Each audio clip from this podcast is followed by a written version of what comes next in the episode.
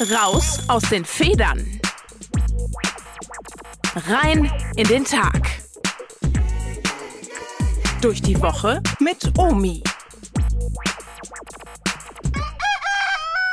F-R-I-E-D-E-N. Aktuell ist dieser Begriff wohl leichter zu buchstabieren als auszusprechen. Auch wenn die Welt vermutlich bisher nur einmal, nämlich am Beginn ihrer Schöpfungsgeschichte, in genau diesem Zustand war, haben die Menschen seit jeher in sich eine Sehnsucht danach, bis heute. Und ganz besonders in diesen Tagen des Ukraine-Kriegs, in denen viele bisherige Gewissheiten einfach umgestoßen werden und in denen ein Krieg in Europa nicht mehr nur theoretisch möglich erscheint. F-R-I-E-D-E-N. Die Rede ist von Frieden.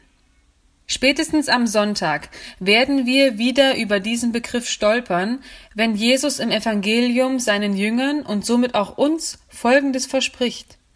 Frieden hinterlasse ich euch, meinen Frieden gebe ich euch. Man könnte fast schon behaupten, der Begriff ist ein Dauerbrenner, dass er irgendwie schon als abgenutzt bezeichnet werden kann.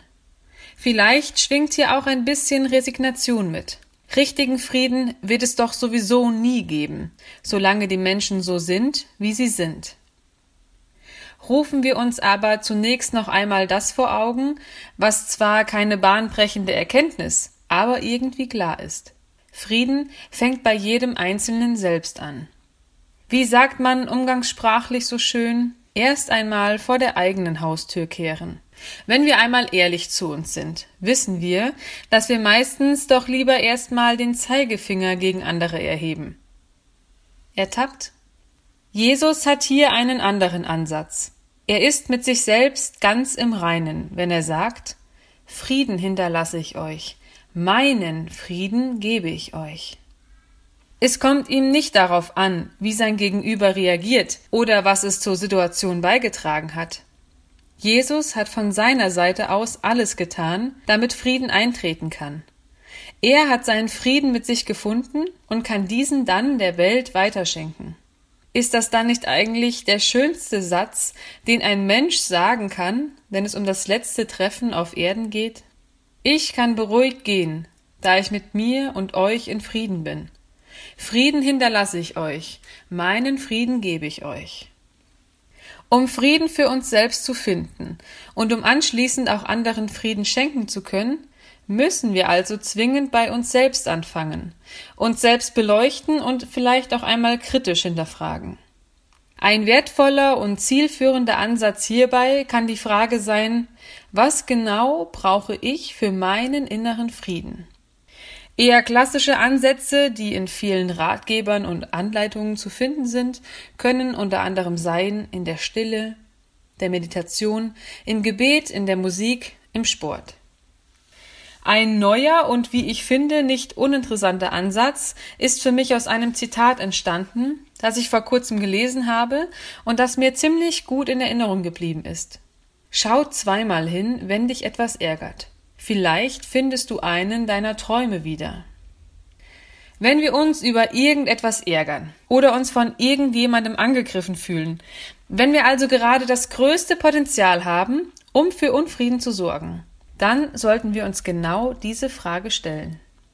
Ärgert mich hier vielleicht etwas, wovon ich selbst schon immer geträumt habe oder was ich mir selbst für mich wünschen würde? Etwas, was ich aber nicht habe oder was ich nicht erreichen kann? Mitunter können wir mit genau dieser Frage die Ursache oder den Keim für einen Konflikt aufspüren und so bereits bei uns selbst anfangen, unabhängig von unserem Gegenüber an einer Lösung zu arbeiten und so letztlich mit uns ins Reine kommen. Natürlich sollte in dem erwähnten Zitat der Begriff Traum nicht allzu hoch gehängt werden. Gemeint ist damit wohl eher ein eigenes Bedürfnis oder ein eigener Wunsch. Ein Beispiel. Mich ärgert, dass mein Partner, meine Partnerin oft zu spät von der Arbeit kommt. Das Problem ist hier nicht, wann wer wie spät nach Hause kommt, sondern dass mein eigener Traum bzw. mein eigenes Bedürfnis nicht erfüllt wird. Etwa mit allen gemeinsam am Tisch zu essen oder mich selber auch auf der Arbeit verwirklichen zu können. Anstatt direkt in einen Streit einzusteigen, frage ich mich, Was könnte ich unabhängig von meinem Partner, meiner Partnerin und den Arbeitszeiten tun, damit das funktioniert? Ich muss bei mir anfangen, um Frieden näher zu kommen. Nur so kann ich Frieden ausstrahlen und hinterlassen, wenn ich gehe. Aus der Besprechung, aus dem Büro, von Freunden, von zu Hause. Frieden hinterlasse ich euch, meinen Frieden gebe ich euch. Wäre das nicht ein wunderschönes Abschiedsritual? Raus aus den Federn. Rein in den Tag. Durch die Woche mit Omi.